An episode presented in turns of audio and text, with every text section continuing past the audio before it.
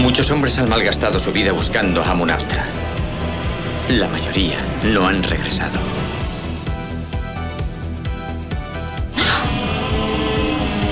Creo que ha encontrado algo importante.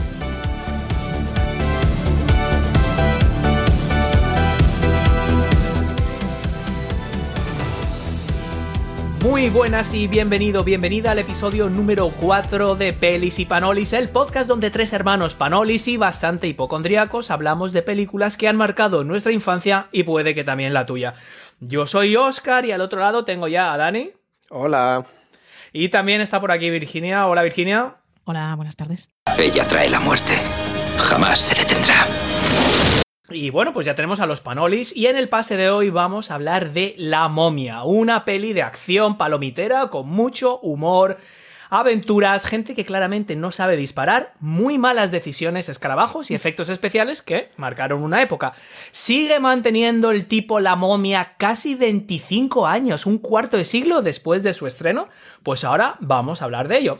Pero antes de empezar, si te gusta este podcast, acuérdate de saludarnos en las redes sociales, tienes los enlaces en la descripción de este episodio. Y si te gusta mucho, mucho, mucho, puedes unirte a nuestro Patreon para ayudarnos a decidir qué pelis comentamos, acceder a episodios privados solo para miembros y a lo mejor hasta participar en alguna grabación con nosotros, quién sabe. También encontrarás el enlace en la descripción. Vale, pues Dani, cuéntanos de qué va la momia y vamos a arrancar este tinglao. Sinopsis sacada del VHS. El atrevido Rico O'Connell encuentra por azar las ruinas ocultas de Hamunaptra, la ciudad de los muertos. Cuando se, cuando se da cuenta de la importancia de su hallazgo, establece una delicada alianza con la hermosa pero insegura egiptóloga Evelyn, que tampoco tiene cejas, y el Aragán de su hermano Jonathan. Aragán. Juntos inician una aventura en busca de un tesoro que lleva oculto más de 3.000 años. Pero cuando desentierran a la momia, su fuerza sobrehumana es capaz de convocar las 10 plagas bíblicas sobre la faz de la Tierra. Ahora deben hacer un último y desesperado intento para destruir a la criatura. ¿Te ha gustado la sinopsis? Y yo tengo muchos problemas con esta sinopsis. Entre Mira, ellas. Esta eh, es la oficial del VHS, ¿eh? Muy bien, espera. no es. Yo estoy muy contento porque Dani la tenía preparada esta vez, así que enhorabuena, Yo buen que la ha trabajo. sacado de- Después literalmente que- de VHS. No, no, claro, es que esa es la idea. cara- es, es la sinopsis que tiene la carátula del VHS. La, la de cartón que teníamos 1990. no, porque estaba en inglés. No, no, no, ¿O no, la- esta es una copia que he sacado de eBay, española. Eso está bien. Eh, No sé si os ha pasado a vosotros, yo llevo toda la semana eh, como canturreando para mis adentros. Imhotep, Imhotep, No. Anxunamun, Hamunatra. Hamunatra. No sé, tiene unos nombres eh, lo mejor de todo. ¿Qué recuerdos tenéis de- esta película?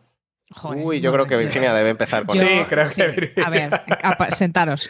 Esto va para largo. A ver, esto era el verano de 1999. Yes. Yo tenía 11 años. Yo fui a ver esta peli al cine, si no recuerdo mal, con mi prima María. Dani, no sé si tú estabas, sé que estabas como en general. 1999 no estabais en Francia. Eh, sí, pero en verano no. Ah, en vale, verano claro, estábamos verdad. eh, en- 99, en, sí. Eh, Y fue un año muy importante para mí porque, eh, bueno, fue como mi despertar sexual, yo creo, con Brendan. Fraser en esta película.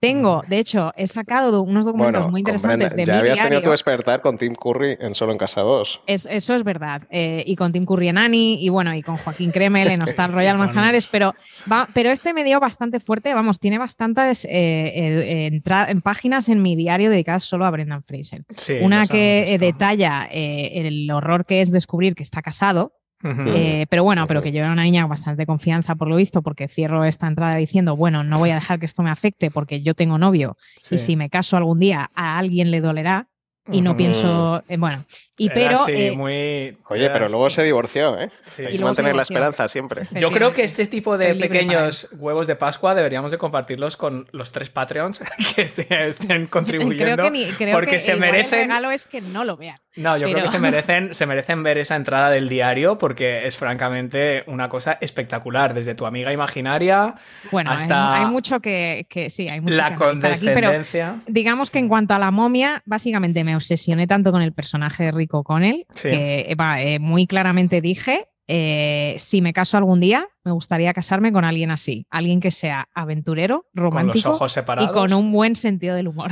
Así es muy chico y, ideal. y, peinado con la raya al centro y los ojos. Bueno, era el flequillo de los 90, que por Dios, podemos hacer un, un remember del flequillo de los 90, que era como el de Leonardo DiCaprio en Titanic, Brendan Fraser en La Momia, supongo que Edward Furlong en Terminator John 2. Connor. Sí. Es efectivamente. El y el, el, chavalillo de, de, Robin Hood también, el que se llamaba Wolf. Christian eh, Slater.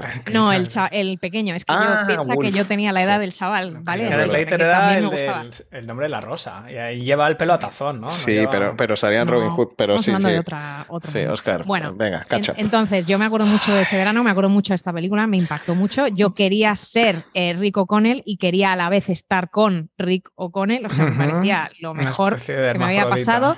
La he vuelto a ver y no diría que me ha decepcionado, pero sí que es como, joder, qué coñazo de película. No sé, está sí, como todo el rato pasando estás... cosas vacías no, no tiene como Para no mí sé, es la peli yo creo que es la, mi película ver, favorita la única de que te ha todas gustado, las que hemos visto. No, Ya. a ver, todas me han gustado, pero estas otras cosas. Tú, Dani, te- eh, o sea, que Virginia podríamos resumir que, o sea, es un poco... o sea, Yo- que le gusta la película, sí. pero que si hubiera estado en el espacio, mm, da igual. O sea, que el tema central era Rico eh, O'Connell. No, Y- me gustaba mucho la aventura. Bueno, una niña de 11 años pues, eh, que leía mucho Tintín. Era Sí. una peli perfecta. Eh, mucha aventura, mucha acción. Eh, hablaban de libros que también me gustaban y bueno, eh, y tal. Y era como distinta, supongo, porque estaba ambientada en los años 20. O sea que no Sí. se ve. Y en sí, Egipto. no, no, claro, no se había visto nada así. ¿eh? Indiana Nunca. Jones. Hello. Bueno, yo a los 11 no. Ah, Asesinato en el Nilo, no sé qué. Indiana Bueno, Jones. Yo es que era Vale, obseso de busca del arca eh, perdida. tras el corazón verde, que para mí es de las pero- mejores. Pero Espérate, pero Indiana Jones no es en los años 20, si están los Bueno, nazis, vale, ¿qué me estás vale, contando? perdona, es en el 36. Vale. Que hablando de cejas, eh, ahora tiene más sentido que le depilaran toda la ceja a Rachel Weisz, porque claro, en los años 20 es Hmm. verdad que se llevaban así. No sé si Yo no creo que tenga las cejas así por eso. Porque No, pero que que yo si sepa, la gente no tenía el pelo como lo lleva Rick No, ni la sombra de ojos. Que por cierto, ella, pero sí. no se hace valorar más lo brillante que es el nombre Indiana Jones cuando lo comparas con Rick O'Connell. Que suena Es que es parte de la gracia, yo Y creo que es parte de la gracia. Indiana Toda la película es así porque, porque es una gracia, es que ni, ni, lo han, in- ni lo intentan, es como un chiste de sí Pero misma. es que es una parodia. Es una parodia de sí misma, no se toman en serio ni ellos mismos y es, y es un gag tras gag, pero a mí me encantó No, esta película. lo que a mí me gustó también bastante porque eh, es como muy serie B, pero, pero bueno, como que, o sea, no intenta, es verdad, lo que decís, que no intenta ser mm, nada más y, y- y lo hace bien. El humor, un poco la acción, incluso los efectos. Yo recuerdo que esta película, recuerdo ese verano, no me acuerdo haber visto esta peli en el cine. Yo creo que sí que la vi con Tigo y con Con María Virginia, pero lo que pasa es que ser. ese verano estaba entre Matrix y, y la amenaza fantasma. Entonces el yo creo que sexto se sentido, perdió por ¿no? ahí. Sí, También. era- eran demasiadas cosas. No, pero si este sentido era en sí. verano. Bueno, En no sé si en verano, pero este fue el año de ¿Qué- Matrix. ¿Qué, año tan ocupado? Amenaza fantasma, sexto sentido. Yo recuerdo ver sexto sentido en el cine en Inglaterra, con lo cual yo estaba en Londres, yo, yo estaba en Londres seguro, yo esta no la vi en el cine. Yo creo que la vi algún fin de semana eso o en vídeo porque sí que la había visto un par de veces y, mm, y me, me gustó, pero como todo, yo no sé si es que estoy perdiendo la memoria porque todas las pelis que veo es como que me suena que vi partes pero nunca entera, o sea, nunca me senté a ver la entera del tirón o igual sí, pero me quedé dormido. No, puede ser, y es que era el 99, no pasa Sí, tú te quedas Vamos a- dormido siempre. Sí, vamos a poner un poco en contexto, o sea, antes de entrar un poco a comentar la peli, eh, no sé, orígenes de la película, ya hemos visto 1999, esta, esta época, estamos en un salto cualitativo justo antes del año 2000, toda la paranoia esta de los ordenadores, del- de- de- y de repente surge esto. eh, todo el tema de los efectos especiales, el CGI. Cu- Cuéntanos, no sé si sabéis vosotros un poco el origen de esto dentro de, de Universal, el reboot que quieren hacer un poco de recuperar esa época de los, de los clásicos de, de terror de Universal. ¿Cómo surge un poco todo esto? Eh, bueno, sí, creo que llevaban muchísimo tiempo intentando hacer una versión actualizada de, de La momia, ¿no? El clásico de, Universal. Sí, y originalmente pues iba a ser una peli de terror, como lo es La momia original, por lo Sí. que he leído estaba por ahí. Creo que, no sé si era David Cronenberg, no, eh, Clive No, Barker de Hellraiser. ¿no? Cosas así, como... George Romero también. Sí, sí, Night sí. of the Living Dead. Me eh, hubiese flipado ver esa película. Bueno, es que y Clive Barker eh, dejó la caja, porque por- la caja esta del, del de los, Claro. del de los la tornillitos en la cabeza, este, ¿cómo se llama? Sí, El- Hellraiser. Hellraiser, la caja es igual que la, la llave esta famosa, pero bueno, sí, es Sí. verdad que, que, empezaron estos con la idea de que querían, bueno, desde el punto de vista puramente de terror, Claro. cambió por completo. Y también muy actual, ¿no? Si todos lo, eh, la ambientaban en la edad moderna, ¿no? Eran como experimentos con, eh, de científicos actuales, pero con momias de otra época, como con los avances tecnológicos de los 90, etcétera.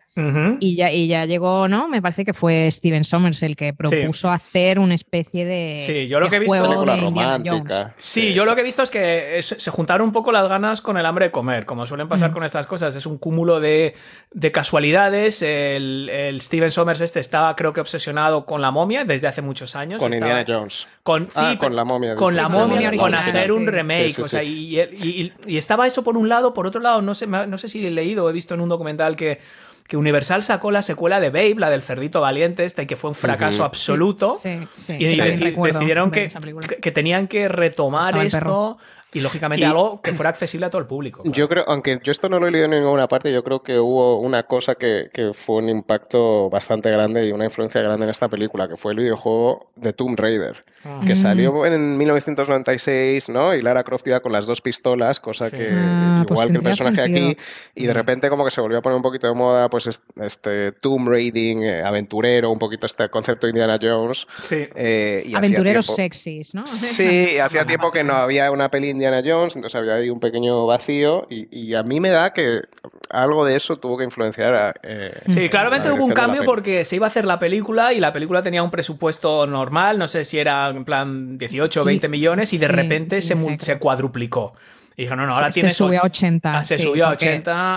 Steven Sommers pues, estaba proponiendo una, una película épica de la película del verano, con muchísimo, con efectos, con, o sea, hay muy terror, comedia, romance, muchísima aventura, otra época barcos, aviones, camionetas, tienen de todo. Sí, es blockbuster, necesitaban un blockbuster universal. Entraremos ahora un poquito en los efectos y el aspecto visual de la peli, pero eh, a mí una cosa que me ha gustado mucho volviéndolo a ver es que, aunque hay algunos efectos por ordenador que se sienten un poco viejos, eh, es increíble ver, pues cuando todavía rodan películas en localizaciones de verdad, en sets de mm, verdad. Mm, eh, mm. Los actores de verdad están montando. O sea, solo, solo la escena donde van en el barco, pues no sé si es por el Nilo, por ahí por un río comparándola con la última versión de Muerte en el Nilo, que se nota que están, no sé, en un tanque de agua y todo se ve falso, la verdad es que me ha encantado ese aspecto. Sí, Aquí es verdad que cuentan la historia del rodaje, también se habla mucho, fue un rodaje complicado, no podían rodar en Egipto, yo no sé lo que pasó en aquel que estaba pasando en ese momento, pero por tema político políticamente no se pudo rodar en Egipto, entonces lo hicieron en Marruecos, ¿no? Y por lo visto, claro, Marruecos... Tampoco era mucho mejor. Tampoco era, hombre, no, no, no supongo que pudieron hacerlo, pero mm, hay historias de terror de del calor, de que acabaron todos medio deshidratados, que tuvieron que evacuar a gente al hospital por picaduras de escorpiones, de arañas, de serpientes. Sí, y que tuvieron que sacar pólizas de seguro, ¿no? De, sí, eh, por, por todos por cada actor, por, eh, por terrorismo. No, por si les secuestraban. secuestraran. Y que no se lo dijeron, no se lo dijeron hasta después de, del rodaje. De que Esa es una duda que yo he tenido, si esta peli se podría haber hecho hoy en día porque tiene cada cosa. Es que hoy en día no se puede hacer nada, perdona que te diga. es que hoy en día, ya lo, hablamos el otro día con Mejor Imposible, es que hoy en día no tienes que necesitas un departamento legal para, y para valorar el riesgo de, de, lo políticamente incorrecto, porque aquí... Es que estaba pensando, la, desde que Rico con él eh, besa sin su consentimiento a Evelyn y me puse como nerviosa, en plan, pero no pasa nada porque... no, no, iba por ahí cosas más. Y luego que dice que la va a vender por unos camellos y es como, ¡oh, Dios No, si es que por eso... Y mata, mata, gente, ¿eh? Porque, o sea, ya... Sí, mata, mata, gente y luego no sé si los actores eh, haciendo de, de, egipcios son egipcios, me parece que no. No, Benny es bastante blanco. Efectivamente, azules y, Rachel Weisz, que eh, creo que viene, que tiene descendencia judía. bueno, en fin. Que digo, hoy en día esto sería, pondrían el grito en el cielo si mm. esto se hiciera. sí, tenía, tenía toda la complicación. Luego, bueno, al final tuvo, fue eso, fue el. Eh, había otra cosa que, fue curiosa, que de la arena se metían las armas, ¿no? Entonces la escena, la, la escena esa al principio, cuando está la legión extranjera, y están ahí en el desierto con el tiroteo, no sonaban ni nada, pues se, encasquillaban todas, eran de fogueo, obviamente, pero aún así no, no sonaban. Entonces, mm.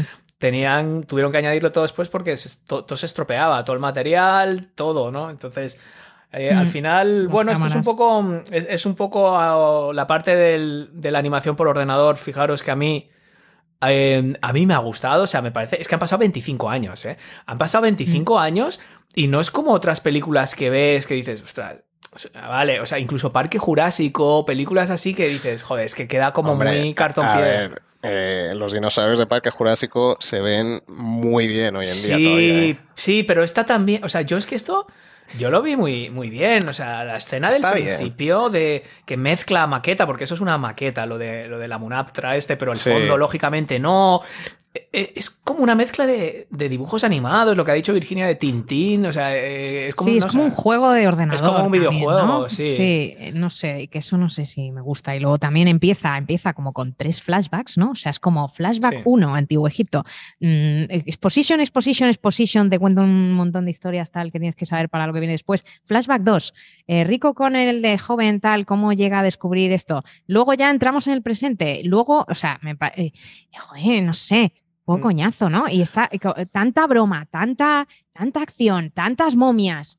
Mm, le quita ningún tipo de no, eh, no, sé, vamos a ir un poco vamos a ir un poco por partes porque para no acabar saltando o sea ya tenemos un poquito los orígenes de la película eh, un poco cómo, cómo surge todo esto lo que es el rodaje para ir viendo un poco, porque hay mucho, mucho que comentar aquí, em, es verdad que empieza con, esa escena, literalmente una puesta en escena, ¿no? os leo aquí tal cual que viene la sinopsis en la Wikipedia. Eh, es el año 1290 a.C., ciudad egipcia de Tebas, el sacerdote Imhotep está aliado con Ankh Sunamun, que es la amante del faraón. Que por cierto, aquí también ya están eh, históricamente liando la parda, porque ¿no? Sí. me parece que era un, era un arquitecto en Egipto. sí. pero no era, no era este señor, era un arquitecto y además creo que era en otra época. y el faraón que describe era como de no sé cuántos miles de años después. Pero bueno, vale, okay. existen ahí, pero es verdad, sí, están o sea, existieron. Bueno, es que ya que vas, pues invéntatelo todo, ¿no? de aquella manera, sí, ya total. Em, entonces aquí se cargan al faraón, un poco lo que pasa en toda esta escena, nos cuentan, es verdad que es una exposición, a mí me gusta, eh, como muy coreografiado todo, y Motep, que es el calvito, este huye, y, la chiquita esta, la Anxunamun, se suicida. Eh, dice, como este es el sumo sacerdote, pues este la va a resucitar. Luego, es, eh, aquí ya, mira, Aquí ya es cuando se empieza a torcer la cosa. O sea, al final lo que pasa es que los sacerdotes roban el cadáver de la que se ha suicidado, van a la ciudad esta de Hamunatra, que es la ciudad de los muertos, y según la van a resucitar, vienen como una banda, los Medjay. menos los del Fanada. Eh, bueno, Que son los guardaespaldas del faraón. Y Motep se entierra vivo en su sarcófago con escarabajos carnívoros a los pies de una estatua del dios Anubis. Y los Medjay juran evitar su resurrección. O sea, esto es un poco los primeros que 10, 15 minutos de película. Importante resaltar que todos son guapísimos. Tanto, tanto. Sí, y van impecables, no tienen. Muy bien, muy bien. Relucientes. como coño. Las túnicas impecables. Eh, todos dorados. Todos dorados, sí. ¿Qué os parece un poco? O sea, ya como base argumental, porque claro, toda la película se construye en torno a todo esto. Entonces, a mí aquí hay muchas cosas yo no es por ser negativo, porque yo esta película he decidido que me gusta y que, vale, todo me parece bien. Estás viniendo abajo ya. No, no me voy a meter con, todas las inconsistencias porque estaríamos siete horas. Entonces yo lo asumo. El problema es que hay una que me mosquea toda la película. Y es. Eh, eh, o sea, si, si, este hombre es tan malo, el Imhotep, le, le quieren eh, castigar tanto, si le hubieran matado. Si le matan, eh, se acaba ya está. No hay película, no hay Medjay, no hay nada. O sea, es como decir, voy a desactivar esta bomba atómica, pero mm, te voy a dejar aquí las instrucciones y aquí los tres cables que tienes que conectar para detonarla otra vez. Y te la voy a dejar aquí al alcance de la mano y voy a poner a una banda de gente 3.000 años para protegerla. ¿Y por qué no te la cargas desde el primer momento? ¿Entiendes? O sea, e-, es todo como... Hombre, porque, porque supongo que el castigo era mayor, ¿no? Eh, y, tan, tan... Eh, va a ser tan así que nadie va a intentar resucitarte porque las consecuencias van a ser tan terribles que nadie va a querer ponerse pero es que porque le, por ti. Claro, pero porque es que le, le, ponen, le, hacen eso. O sea, si lo hubieran matado no va a resucitar. ¿Cómo coges a tu peor enemigo, haces esto, le pones. Bueno, esta peli te está insinuando que la magia existe y que al final puedes resucitar a quien quieras, ¿no? Porque Anax Sunamun al final también la, acaba resucitando. Entonces, a, mí, esto, francamente, me incomoda un poco. Me incomoda un poco todo esto. O sea, si los, si los Medjay hubieran hecho bien su trabajo, que tenían realmente una cosa que hacer. Métete ahora con los Medjay. Mátalo y se acabó. Se acabó todo. Y, no, sé, son, son cosas que que, que, tampoco. O sea, a vosotros esto nos preocupa, ¿no? ¿Os parece no. Es, es, que es tan absurdo que, es, no sé, es como, bobo, vale. O sea, como si no me pones ese flashback, mm, la verdad. Yo, la verdad es que me paso este rato escuchando la música maravillosa de Jerry Goldsmith y como que mm, me fijo en las pirámides, no sé. sí, es bonito. tampoco me entro en Como diría nuestra madre. Sí, la ambientación, los vestidos, el maquillaje. Es, todo, ya te digo, también el, hombre. Yo estoy aquí por Brendan Fraser, ¿vale?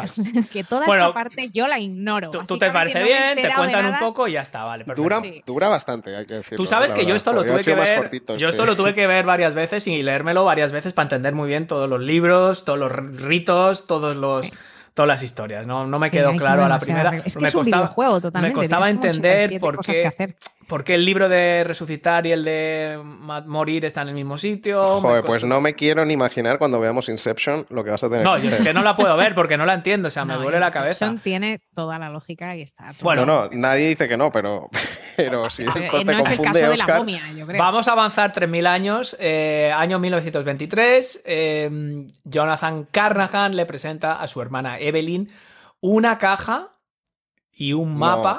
te, has saltado. Que me he saltado. Bueno, la, batalla. sí, la batalla. Bueno. Nos presentan al héroe. Nos presentan al héroe. vale, es la legión. está en la legión, está el, del flequín. Está, está, la legión francesa, están ahí luchando en medio del que, desierto. Por cierto, una cosa, yo estaba viendo esta peli en español y me ha hecho, bueno, y también para recordar cuando la vi en el cine doblada y tal, eh, ¿por, qué, ¿por qué en el doblaje español ponen acento? Cuando, o sea, quiero decir, ya no están hablando el idioma, pues, pues hace 3.000 años ah. en la ciudad de Egipcia ah. existía un sumo sacerdote, y, ¿sabes?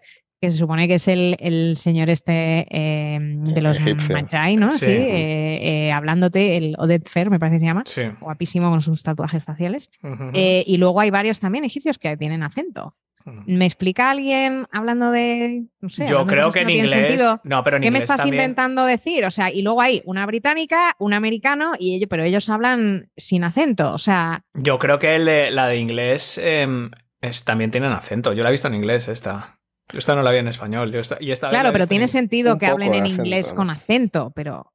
A ver, ya, o sea, ya si están todos doblados, ¿qué más da, no? Hombre, pero para. A ver, no, porque a ti no te. Mm. ¿Cómo, pones tú el acento en español de una británica o de un americano? Es, es que no puedes, pero el otro. O sea, tienes pero entonces déjalo, ¿no? Déjalo todo, porque además. Bueno, pues que podía ser egipcio, podía ser ruso, pero bueno, vale. Sí, pero se entiende que al estar en Egipto y ya después de lo que te han contado, sabes que no es ruso. Yo roza el racismo, pero no pasa nada. Bueno, vale, entonces es verdad, tenemos esa escena donde. ¿Por qué tiene esa frase en francés el prene posición? A ver, es que sí, es verdad o todos están hablando en inglés o en español y ya claro, bueno, asumimos que, cada uno habla. Esto es lo que más os preocupa de la película. pues hombre, es que, bueno.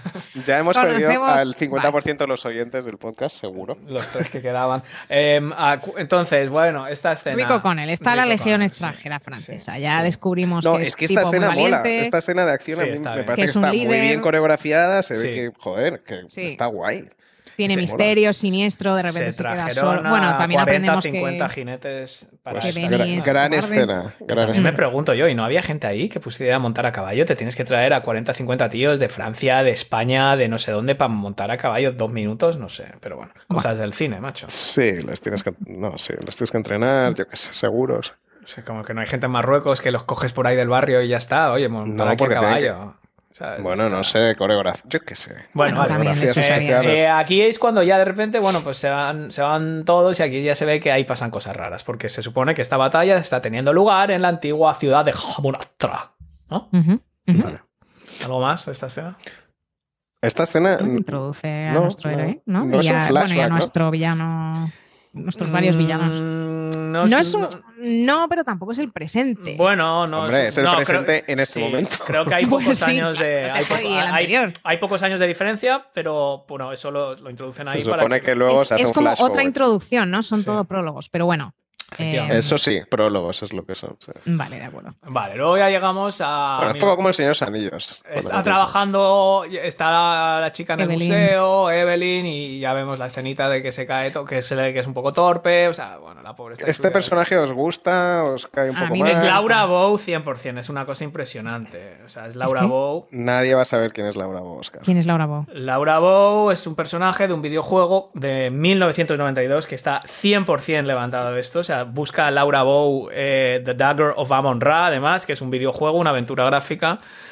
Pero si tú jugaste, Virginia, si a ti te gustaba el Laura Bow, ¿no? No, sé, yo no sé quién me estás hablando. Yo, yo era más de Guybrush Threepwood y Sí, bueno, pero esto fue antes. Esta película, si, si, decíais que había sido una inspiración Tomb Raider, cuando veas esto, que está hecho en Egipto en los años 20, con la diferencia de que ella es periodista. Em, pero también es todo el rollo de artefactos egipcios y si tú miras la carátula de ese videojuego, mm. es, igual, así con el pelo corto, es que es idéntica a Rachel Weisz. Vale, lo estoy viendo y Rachel Weisz no es ni pelirroja ni tiene pelo corto, pero, bueno, el estilo es muy parecido y, de hecho hay un par de escenas cuando están en el museo y se ve el museo por fuera y no sé qué, ese Cairo de los años 20. Es mm. un poco la ambientación de ese juego, ¿no? Pero bueno, a mí Evelyn me cae genial. Me parece una mezcla maravillosa eh, para todas las niñas que sueñan con ser tanto mm. nerds como lectoras, como sabiondillas, pero también guapas y que les importe ir monas y pero torpes. O sea, es un personaje muy adorable, yo creo, ¿no? Sí, a mí me gusta, está, bien. De hecho, fue, creo que fue la única, igual que en la para los actores se consideró Brad Pitt, Tom, eh, Tom Cruise, Leo DiCaprio. Esta fue la única. Aquí tengo entendido que era esta o ninguna. Eh, o sea, que lo tenían súper claro.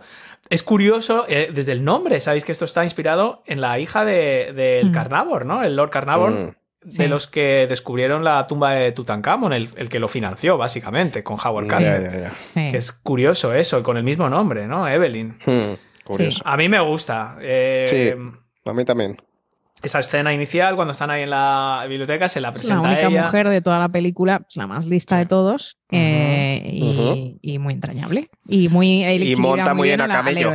Monta muy bien a camello con su tic, tic, tic, tic, tac, tac. Tiene ahí, tiene esa escena también que es famosa, ¿no? Que cuando cae la, la librería y la estantería y tira una contra mm, otra como unos dominos. Que eso se grabó una vez. Prácticamente, o sea, eso hoy en día sería todo, ¿no? se grabó en una, en una toma, una y, una sola vez, porque por lo visto era todo real, entonces había Claro, hubiese tardado todo el día en volver a subir las Eso es, si salía mal tenían que rehacerlo otra vez, ¿no? Y la cámara va girando, de hecho, ves ahí como la cámara va girando porque no se podían poner en otros sitios, por, por la luz, porque se grabarían unas cámaras a otras, claro, no se podía cortar. Hmm. Entonces, eso estaba curioso. Y ahí entra el hermano, que yo creo que entre este y el Benny son un poco como los personajes chungos de, la película, ¿no? ¿Chungo en qué sentido?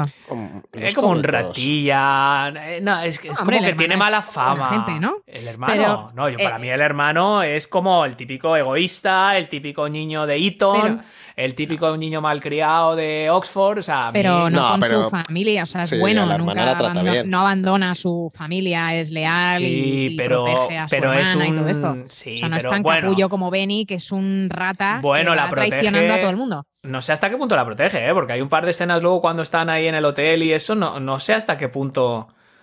Pero, este pero esto yo creo que se supone que el papel es, es un tío pues eso, borracho, no sé qué, malcriado, que, que va por... Bueno, para empezar le roba la, le roba la caja, ¿no?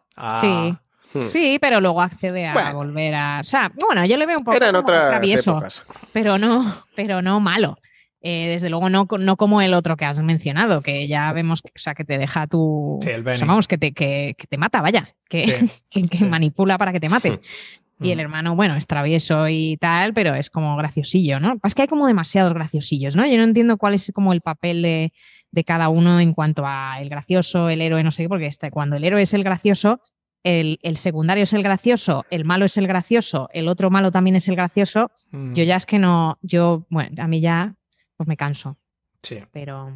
Mm. Sí, bueno, es, es, poco eso, ¿no? Que van, van cambiando de, de, un, de uno al otro. Aquí ya llegamos a esta escena eh, el susto está metido, a mí me da un susto, está metido ahí en el sarcófago, como uno se mete en un museo, en una tumba de un sarcófago 3.000 años, se mete ahí, ah, qué broma, ¿sabes? No sé, es, un poco ridiculillo todo, pero, pero bueno, ahí es ya cuando descubre esto, descubre la existencia de Rick, de dónde se ha encontrado el, dónde se ha encontrado el mapa, y el, y la llave esta, ¿no? Que no saben al principio que es una llave ni lo que hace. Y ya les cuenta un poco la historia, que se la roba Rick y que Rick está en la cárcel. Entonces ahí ya vamos a la siguiente, un poco gran escena que, em, que es cuando le van a ahorcar. A este le han detenido y le van a, le van a ahorcar y, Evelyn negocia con el alcaide o el responsable o el jefecillo de la cárcel esta para que lo liberen eh, a cambio de, bueno, pues de ir a buscar la, la ciudad perdida. ¿Qué es lo que ella iba a buscar el libro, no?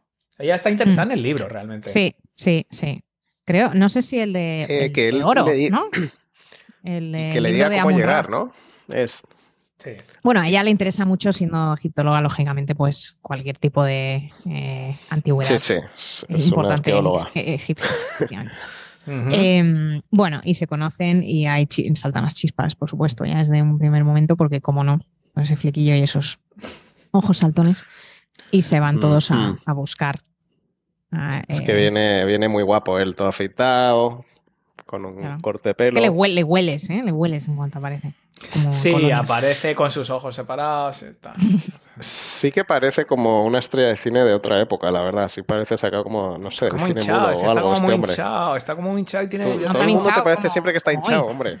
Como hoy en día. Solo ha pasado... Es en el último capítulo también. Pero es que estaba... Joder, si fíjate si estaba hinchado si se murió a los pocos años. De, de, los corticoides, de lo hinchado que estaba. Bueno, no, no, no Brendan Fraser, no asustemos a la audiencia. No, Brendan Fraser no, el, el, no, el anterior, el anterior capítulo. Sí, sí, sí. sí. O sea que. Harold Ramis. Eso es, Harold Ramis estaba hinchado, macho. bueno, ok. Total. aunque está más hinchado todavía ahora el pobre, el pobre señor, ¿eh? Este. Bueno, por eso ha hecho el papel de la eh, ballena. Sí. Sí, la verdad es que el pobre que caída ha tenido, ¿no? Física, al menos. Empezó porque empezó a perder pelo, ¿no? Creo que empezó eh, por ahí. Bueno, pero eso se puede reponer fácil. No, en serio os lo digo. O sea, empezó con eso. O sea, cuando bueno. la cúspide empezó como a perder pelo. No creo que ese fuera el problema. Que sí, que sí, que sí. Luego como que se divorció, ¿no? Le abusó sexualmente a alguien, no sé. Cosas muy chungas, la verdad. Ya. Pero bueno, volvemos a la momia. Volvamos. Película para toda la familia. Vale. Entonces, em, aquí empiezan. Em, empiezan. Que se van, una van en búsqueda del. Van a buscar eh, la ciudad y se, Sí, bueno, em, y se encuentran ahí en el barco, esto mola, una, una, como un grupo de cazatesoros, ¿no? De estos americanos que son los... Americanos. son cowboys, básicamente. Los cowboys, es justo lo que sabes. sí, Que, sí, sí, está, van ahí van y ellos van a buscar y es como que todos van al mismo sitio. Hmm. Sí.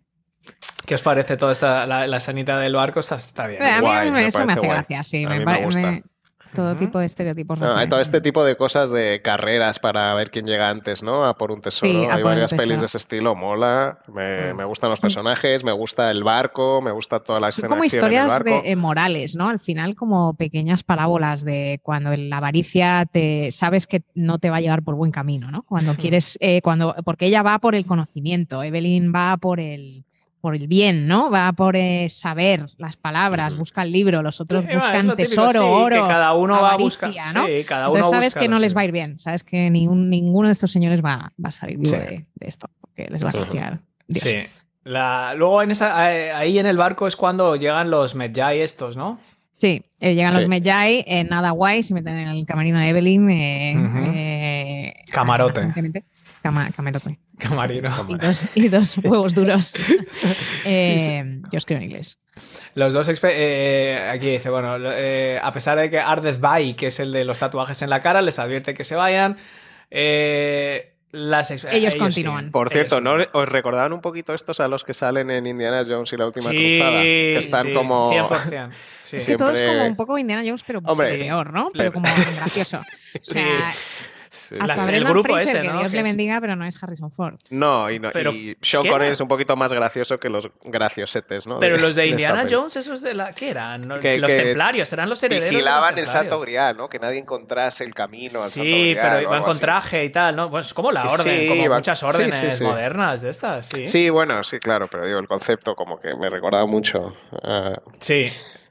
Sí, porque ellos están encomendados, eso que también es que yo no quiero darle sacar temas, pero ¿quién financia a esta gente? ¿Quién les pone el dinero? Porque Es que si el reuniones? estos eh, no, claro, porque estos eran. Hombre, ¿cuántas generaciones llevan sentados en el desierto mirando ¿Quién paga eso? Frente? Claro, ¿quién paga eso? Te quiero decir, esto, esto era eran los, los guardaespaldas del faraón. Pero... A lo mejor, tío, se llevan unas moneditas de oro de vez en cuando para financiar la operación. Ah, pero es que volvemos al principio, es que si lo hubieran muerto ya, te quiero decir. ¿Y no crees que eh. sería más inteligente decir, venga, me cojo el libro, me es cojo un, esto? Es un pueblo que existe, ¿eh? en realidad. Lo que pasa es que creo que, no, obviamente no hacen este tipo de cosas, pero. No, yo creo que no. ¿Cómo que no? Sí, sí, sí. O sea, que exista. No, no, que existirán, sí, si no te digo que no exista, pero. No, claro, así no. Eh, pero digo, no creo que, que los financien. Bueno, pero no sé, de nuevo, no hay que pensarlo mucho. Es que, claro, la peli es tan absurda, está llena de tonterías, pues tienes que o aceptarlo o pirarte. ¿no? Aquí ya empezamos a ver también que en esta película el tema de las clases de, tiro. No, o sea. no dan ni una. No dan ni una. Es un tiroteo que a mí me mola. O sea, los tiroteos de esta película a mí me molan. O sea, el clac, clac, clac, clac, clac, estar continuamente cargando y mm. recargando. Y con las doble, con las dos pistolas, una en cada mano. Eh, estas escenas de acción... no le duran nada, porque tiene una escena, en la primera escena de acción donde, donde dispara con las dos pistolas y se queda sin balas y las tira las dos y joder, y lleva otras dos. Pero esto pasa en el, GTA, en el, GTA, pasa, o sea, si tú te Pero lo, lo, normal es cargar las pistolas, ¿no? No, no deshacerte de Tío, no he estado en muchos tiroteos últimamente, tío. Pistolas. ¿no? sé, tío, nunca he estado en un tiroteo con dos pistolas, no he tenido que plantearme esto, pero sí. Yo en Los Ángeles sí, varios. Sí, claro. Y luego los Medjay estos, todas las metralletas y todas las armas que tienen, pero al final aquí se lía la mundial, se acaban tirando todos. Yo una gran duda. barco. Mm. Claro, yo una duda, yo aquí, esta duda eh, ¿Cómo? ¿Los caballos nadan? ¿O es que estaban muy cerca cuando.? Porque todos saltan por la borda. Igual no es muy profundo el. Y luego dice. Luego es la escena esa famosa de que el Benny está en el lado de. no, sí, tengo Los, tiene, uno tiene los caballos, pero está en el lado contrario del río. Buenísimo, me encanta. Sí, eso está bien, ¿eh? ¡Benny! Estás en el lado contrario del río. Está bien. Muy, muy chulo. Entonces llegan ahí y de ahí salen y los Medjay estos de verdad, es que esta gente no, no es muy firme. Porque ven, oye que no, oye que no vayáis, oye que no, pero estos siguen a, su bola y al final. Allá que van. Allá que van Se meten en Hamunaptra. En Hamunaptra, llegan ahí por el desierto, los caballos, los camellos, un poco toda esta historia. Y ahí, y ahí es cuando entran y encuentran distintas cosas, ¿no? Los cazadores de tesoros van por un lado y este grupito va por otro. Unos, eh, Evelyn eh, encuentra el libro de Amun Ra, que es el libro de oro, etc. Em, no, no, lo encuentra ¿Cómo es? ¿Qué encuentra aquí? Eh, ellos encuentran la tumba, ¿no? De Imhotep. Sí, es verdad. Y encuentran y ven que le enterraron vivo porque hay marcas de sus uñas. me lío del libro. Los que ya que estaba, además, tuvo tiempo de escribir una frase con sus uñas mientras le comían lentamente los bichos. Em, y además, oye, muy bien escrito, ¿eh? Sí, sí, muy claramente, como muy profundo con sus uñas, que, en fin, bueno, corramos otro tupido velo. Y, y, también los vasos, ¿no? Los vasos. además, no estaba vendado cuando le pues entierran. Sí. pero se supone que las vendas ya se han. Se las han comido.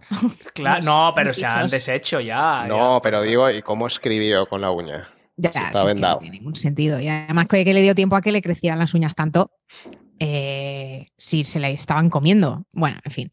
Ya, ya, está. La cosa es que los otros encuentran el, libro de los muertos, que es el que tiene la magia mala que no hay que leer nunca en alto. Pero Evelyn se lo roba al señor que hace del padre en la peli de Yumanji y eh, lo lee en alto y la lía parda. A mí me gusta mucho que sea Evelyn la que la lía parda otra vez. Eh, sí, otra, mala decisión. Es decir, eh, tú eres la bibliotecaria, eres la única que sabe de esto. Claro, pero ella es, la, es la que no cree en estas cosas. Entonces ella dice que daño va a hacer un libro. Muy, muy siendo muy realista ella. Aunque, aunque estaba pasándomelo bien con la peli, he de confesar que, que, miré la hora y dije, joder, llevamos una hora y no ha salido la momia. es como muy heavy, ¿no? O sea, la película dura dos horas, un poquito, sí, dos horas y cinco o algo así. Bueno, pero dices, joder, que lleva... Que No, no, sí, ah. y, me lo estoy pasando bien, pero que dices que, que, llevas una hora, la peli se llama La momia. Total. Mm, es que no paran de tirarte cosas a la cara. Es verdad que es como dos películas. Es como dos películas. Es verdad que luego ya cuando, cuando empieza otra vez la parte las plagas y,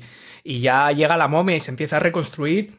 Es como que empieza otra película, da la sensación que es otra película, pero no dura mucho esta. O sí.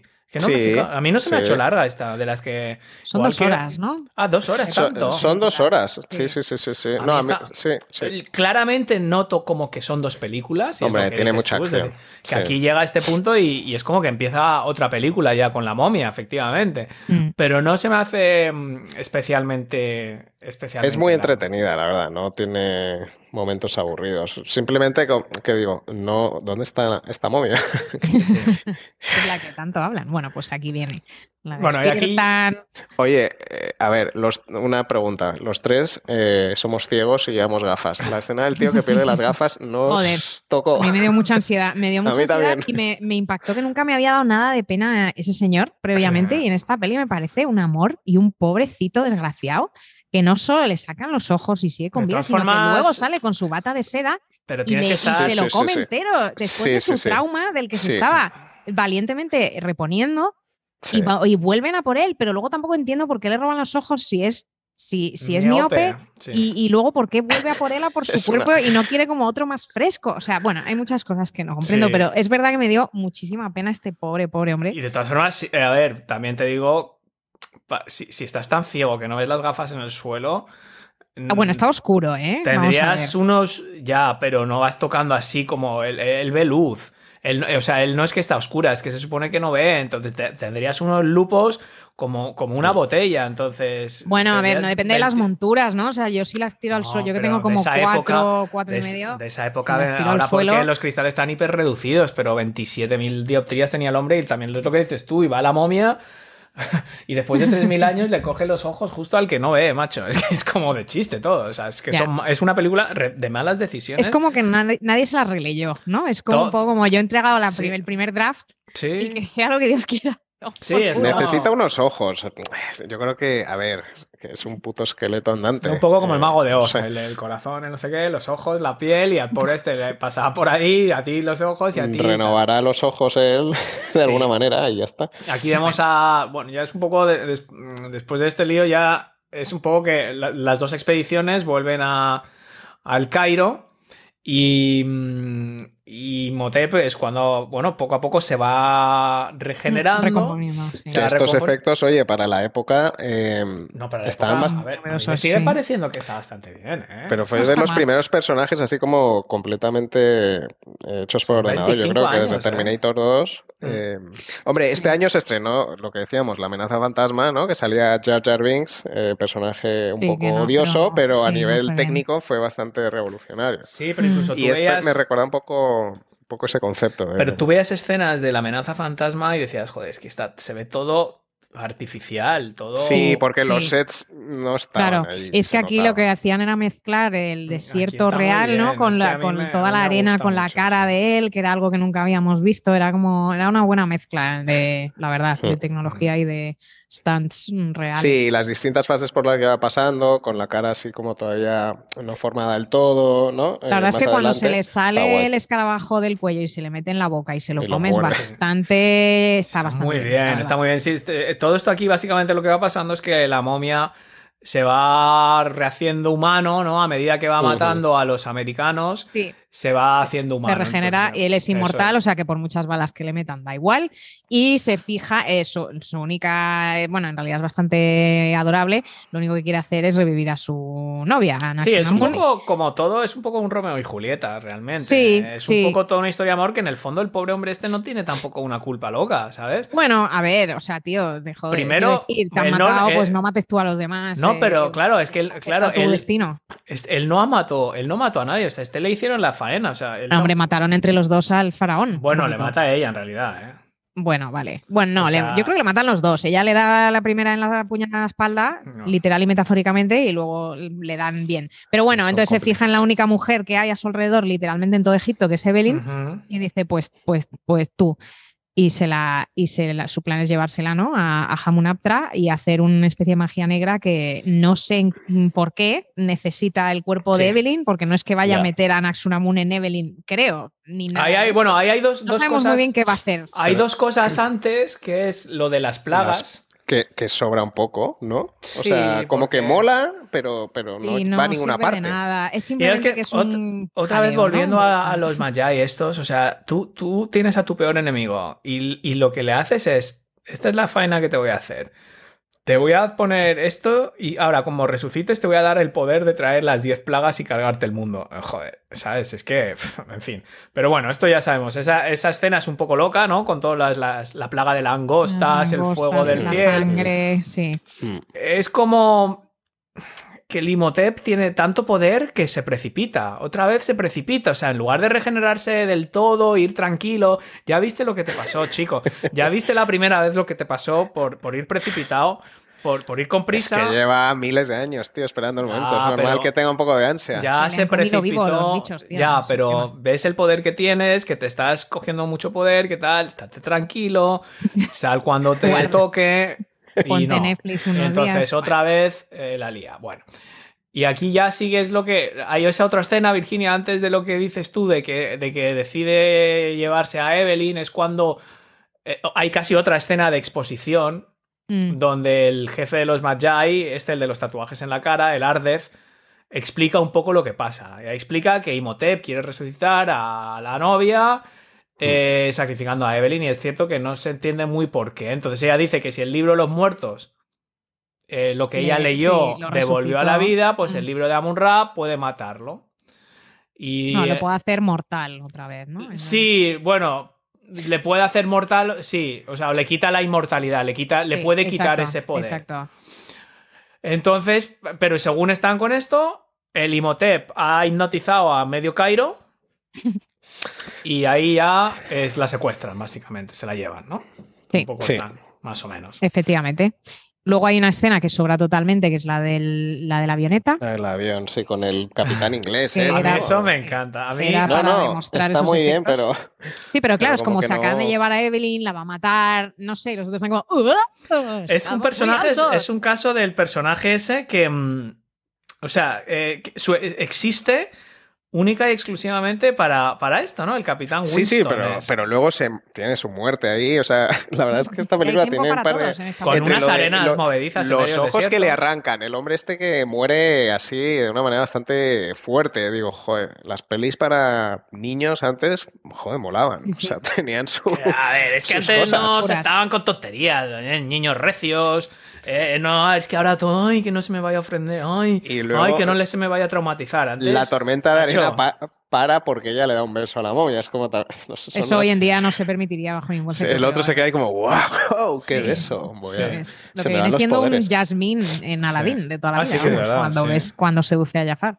sí. Eh, Sí. entonces, Evelyn sabe usar. Ese poder que tenían las mujeres sexualidad. con sus besos ya en las películas. creo que ya ya no lo nunca más. No, no sin consentimiento. Aquí ya llegamos un poquito. mm, em, esto es ya un poco el, el final. Que aquí ya, ¿no? Y ya se chicos? está haciendo largo. no se hace pesado. A mí aquí ya Sí, sí, sí. empecé sí. un Es poco como, por Dios, que la como- maten ya. Aquí Sí. empiezan a salir millones de momias. Están Y cuando están jugando al jueguecito, ¿no? Como que se están pasando el libro, o lo está leyendo el hermano y ella está Sí. como. Es como. joder, se, se- se pierde un poco la tensión del momento cuando Mm. empiezan con las bromitas estas, con las momias, ¿no? Como que dices, ¡buah! Sí. No se siente muy. Como que Y es una pena amenaza. porque Ana- Anaxunamun, cuando se, se levanta y se pone con el cuchillo chillando a por Evelyn, podría dar bastante, o sea, mal rollillo. La, Sí, es- la momia esta esta, tampoco la- tiene mucha suerte porque la es igual. En la principio, eh, cuando resucita, empieza y, le- y a los cinco minutos es cuando le, le matan al Imhotep y otra vez se muere. Y aquí otra vez, como que no termina de. No acaba de cuajar. No acaba de cuajar el proyecto de esta resucitación. Pero bueno, Sí. la cosa es que antes Yo o sí- después le hacen en mor- mortal y, y, lo Y, a- y acuchillan. yo siento bastante pena, ¿eh? Es decir, aquí Es que en el fondo, sí, es muy, es muy que. frustrante con todo el trabajo. eh, Es que él no ha hecho nada en realidad. O sea, a ver, sí, sí ha hecho. Ha matado a muchísimas personas inocentes. Bueno, de una como- manera muy- como- muy pero al como principio un buen no hizo como- nada. A ver, pero es como, No como Frankenstein o King Kong, como cualquier monstruo que te dé pena al final es lo suyo, ¿no? Que te dé un poquito de empatía. Mm. Ah, Es verdad que aquí no tanto como pues, King Kong o lo que sea, pero, pero sí No, da un poco de pena. porque King Kong era que le secuestran Sí, de su bueno, hábitat vale. natural y, y Pero- lo- y no, él no quería nada de Frankenstein esto. Pero este señor sé, estuvo estos. toqueteando con magia negra, que todo el mundo sabe que no hay que hacer. Ha sido un poco avaricioso. Pero en esa Ha época él era- más, Era lo suyo. Era claro. el sumo sacerdote, eso es. Era parte de su trabajo. Bueno, no tenía por qué matar a nadie. Podía haber eh, sigilosamente como haber despertado a su novia y haber vivido una vida, pues, eh, tranquila. Pero es que antes matar a la gente. en esa época, claro, se mataba a la gente, pues bueno, era más normal.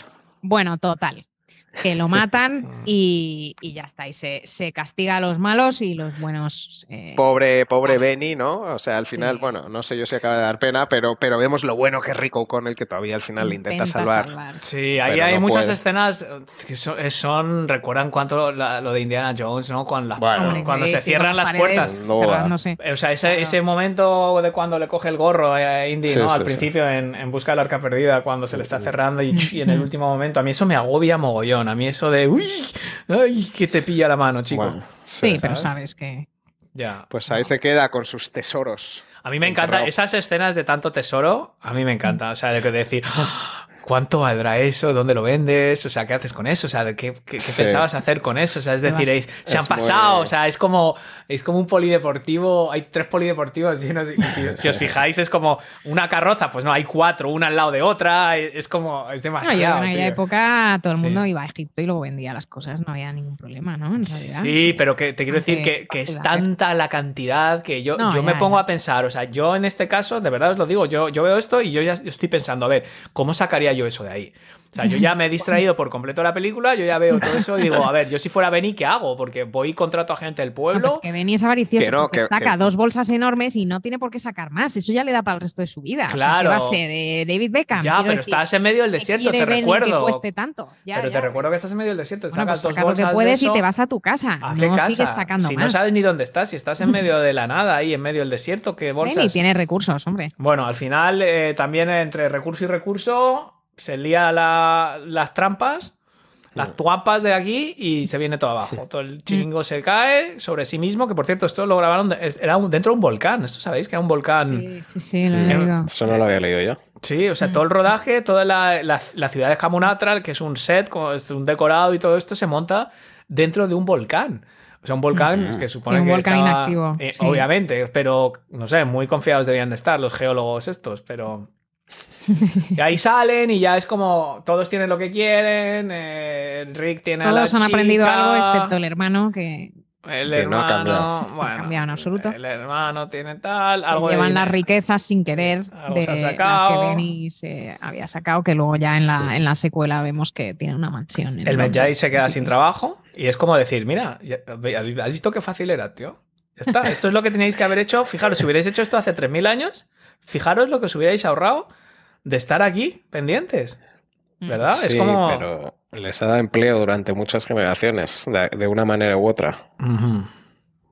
No sé, ¿qué yo no sé, yo creo que, bueno, está bien, es una película, yo te digo, a mí, para mí es una peli perfecta de palomitas, de acción, de relax cómico.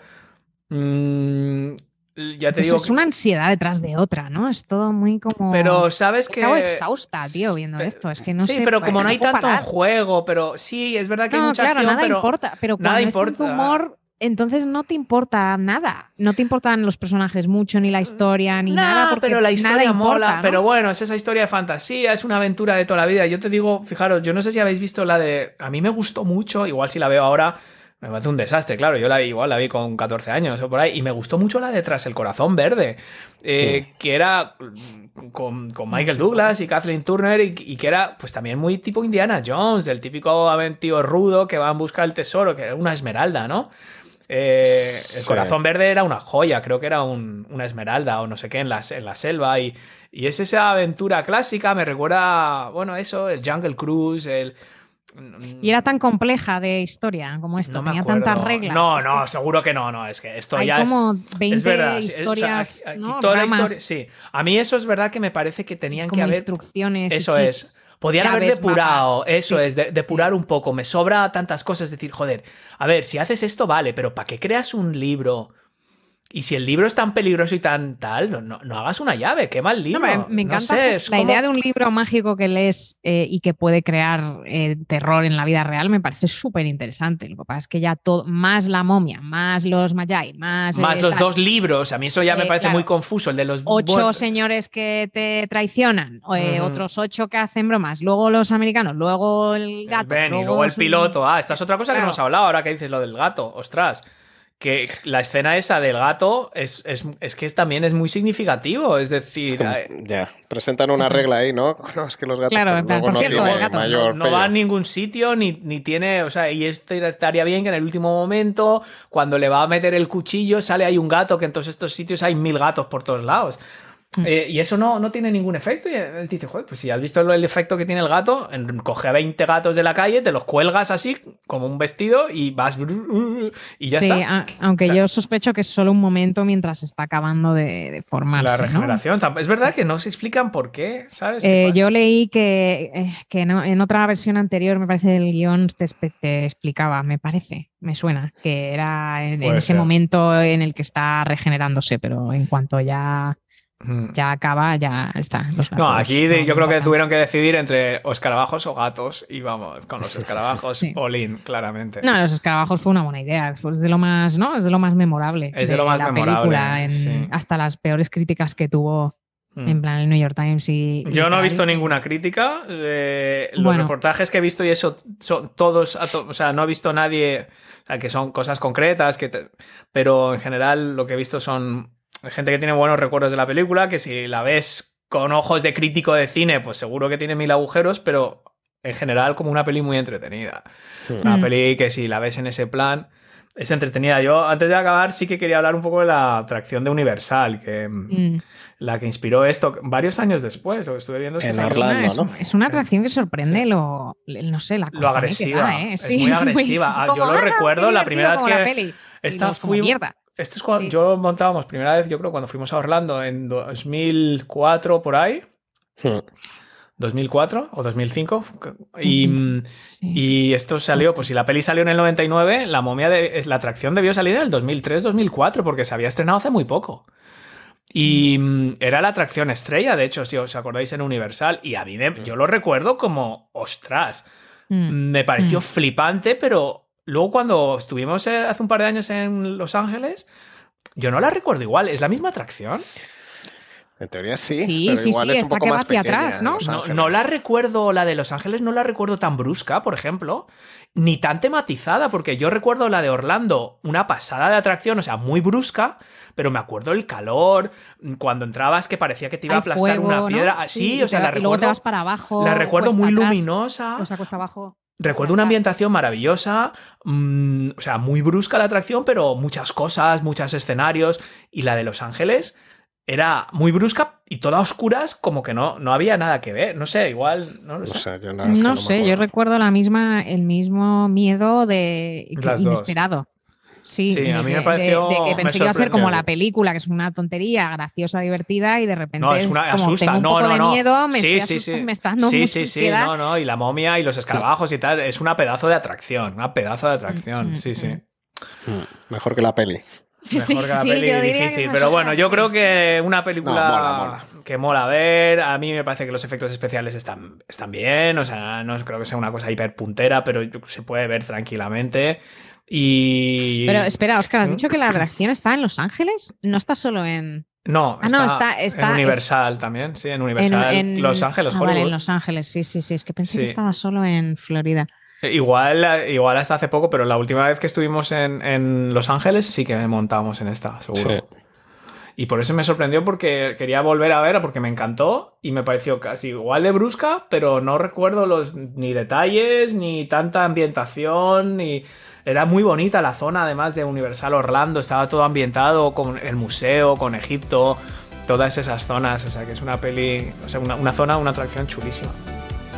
Bueno, pues esto ha sido La Momia y hasta aquí ha llegado este episodio de Pelis y Panoli. Si te gusta el podcast sería todo un detalle que nos dejaras una valoración de 5 espectaculares estrellas en Apple Podcast o una recomendación en Spotify. También, ¿por qué no? Puedes subirte un selfie a Twitter o a Instagram con tu DVD o tu VHS favorito, la peli de esta semana, si tienes a mano la momia, como Dani, que estaba leyendo de la carátula, mencionando arroba pelis y panolis para que te pongamos cara. Y por último, puedes hacerte productor del programa y acceder a ventajas exclusivas solo para miembros en pelisipanolis.com barra Patreon.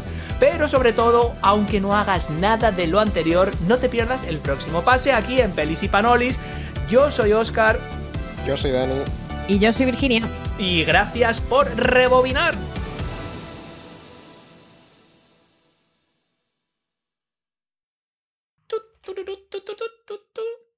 Listo. Esta peli no ha dado para mucho.